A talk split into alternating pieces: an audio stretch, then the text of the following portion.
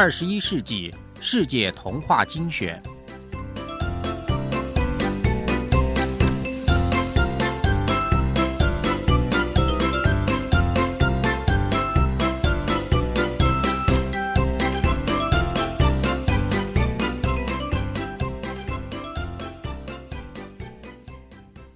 百鸟床。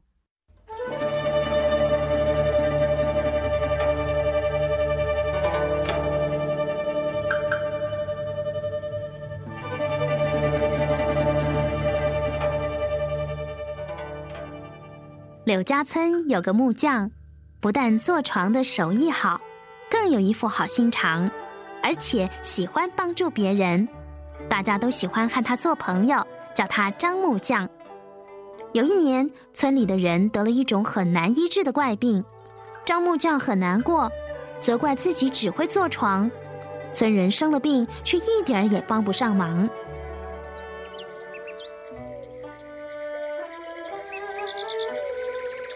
有一天晚上啊，张木匠睡不着觉，他听到外面两只鸟正在说话呢。夜莺说：“柳家村正在流行怪病，咱们快走吧，免得也被传染了。”啊，如果有人敢到南山砍下宝树做一张宝床，村民就可以得救了。可是，是啊，可是到南山的路那么危险，谁敢去呢？唉。说完，两只鸟都拍着翅膀飞走了。张木匠听了，再也睡不着觉。他想，如果到南山砍下宝树，做一张宝床，可以治好村人的病。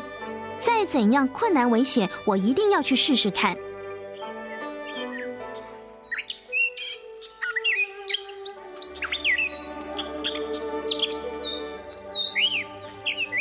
第二天。天还没亮，木匠就带着斧头和干粮向南山出发了。木匠走了一天一夜，山越来越高，雾越来越浓。他一边摸索一边前进。木匠又走了一天一夜，路是越来越难走了。虽然鞋子都磨破了，他还是继续往前走。后来身上的干粮都吃光了。木匠又累又饿，只好坐下来休息一下。突然，天空中有两道黑影飞过来。木匠抬头一看，原来是一只大老鹰正在追捕一只美丽的小凤凰。木匠抡起手里的斧头向老鹰丢过去，正好打中老鹰的脚。老鹰大叫一声就飞走了。小凤凰得救了，他回头向木匠说。嘿，谢谢你救我一命，我该怎么报答你呢？张木匠告诉小凤凰，柳家村的人得了一种怪病，他正要到南山的百鸟林找宝树，好做成可以治病的宝床。小凤凰说：“你真是可敬的木匠，我带你到百鸟林去吧，一定会帮你找到宝树的。”路上，一只毒蚊子正要叮木匠。一只燕子飞过来，一口就吃掉了蚊子。哎呀，谢谢你救了我们可爱的小凤凰！草丛里，一只老虎走过来，两只大孔雀立刻张开漂亮的羽毛，把木匠遮住，不让老虎看见。孔雀说：“谢谢你救了我们可爱的小凤凰，祝你找到宝树，做成一张救人的宝床。”张木匠知道燕子和孔雀都是小凤凰的朋友，山上所有的鸟也都是小凤凰的朋友，他们都来帮他到百鸟林去找宝树。木匠很感动，他相信柳家村的人一定会得救的。白天，太阳在天空中放出炎热的光芒，小鸟们怕木匠晒坏了，成群结队的张开翅膀，帮木匠遮住阳光。到了晚上，山里格外的寒冷。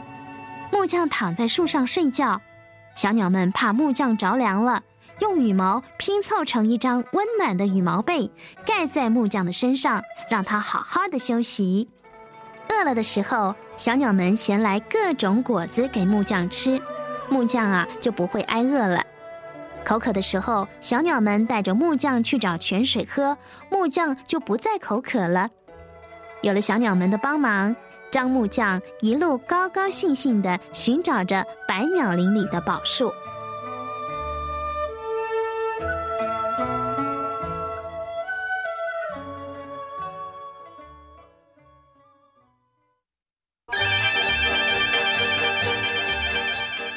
有一天，木匠走进了一座浓密的树林里，树木遮住了阳光，树林里阴阴暗暗的，木匠迷路了。幸好啊，有一只喜鹊经过，带着木匠走出这座黑色的森林。走出森林，到了一座断崖，前面就没路了。木匠往下一看，哇，一棵古老的大树就从山壁上长出来，宝蓝色的叶子，红色的花朵，发出七彩的光芒。木匠看得眼睛都亮了，这就是那棵宝树了。张木匠恨不得立刻就下去把宝树砍下来，可是宝树横长在悬崖上，如果一不小心啊跌下山谷里，那怎么办呢？木匠到树林里砍了一条长长的树藤，把树藤绑在自己的肩膀上，然后沿着树藤爬下山崖，好不容易攀住了宝树，木匠挥起斧头开始砍树。哐当一声，整个山谷都响起了砍树的声音，惊动了大老鹰。那只挨过木匠斧头的大老鹰飞过来，狠狠地啄着树藤，眼看树藤就要断了。木匠一急，举起斧头向老鹰砍过去，老鹰中了斧头，掉进山谷里去了。可是树藤却哔哔啵啵地裂开了。成千上百的啄木鸟飞过来，帮木匠啄断宝树；成千上百的布谷鸟飞过来，衔住了木匠的身子。突然，啪嗒一声，树藤断了。木匠骑在宝树上，噼啪一声，宝树也断了。木匠只觉得轻飘飘的，就睡着了。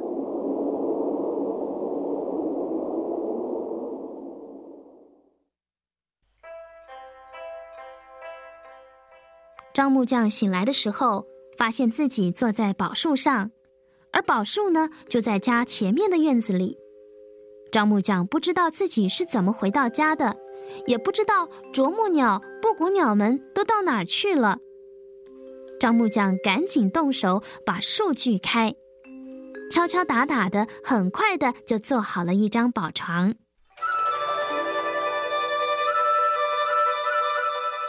宝床上要刻什么花纹呢？木匠想起百鸟林里的鸟儿，有了百鸟的帮忙，他才找到宝树。于是就在宝床上刻了一百只不同的鸟，把宝床叫做百鸟床。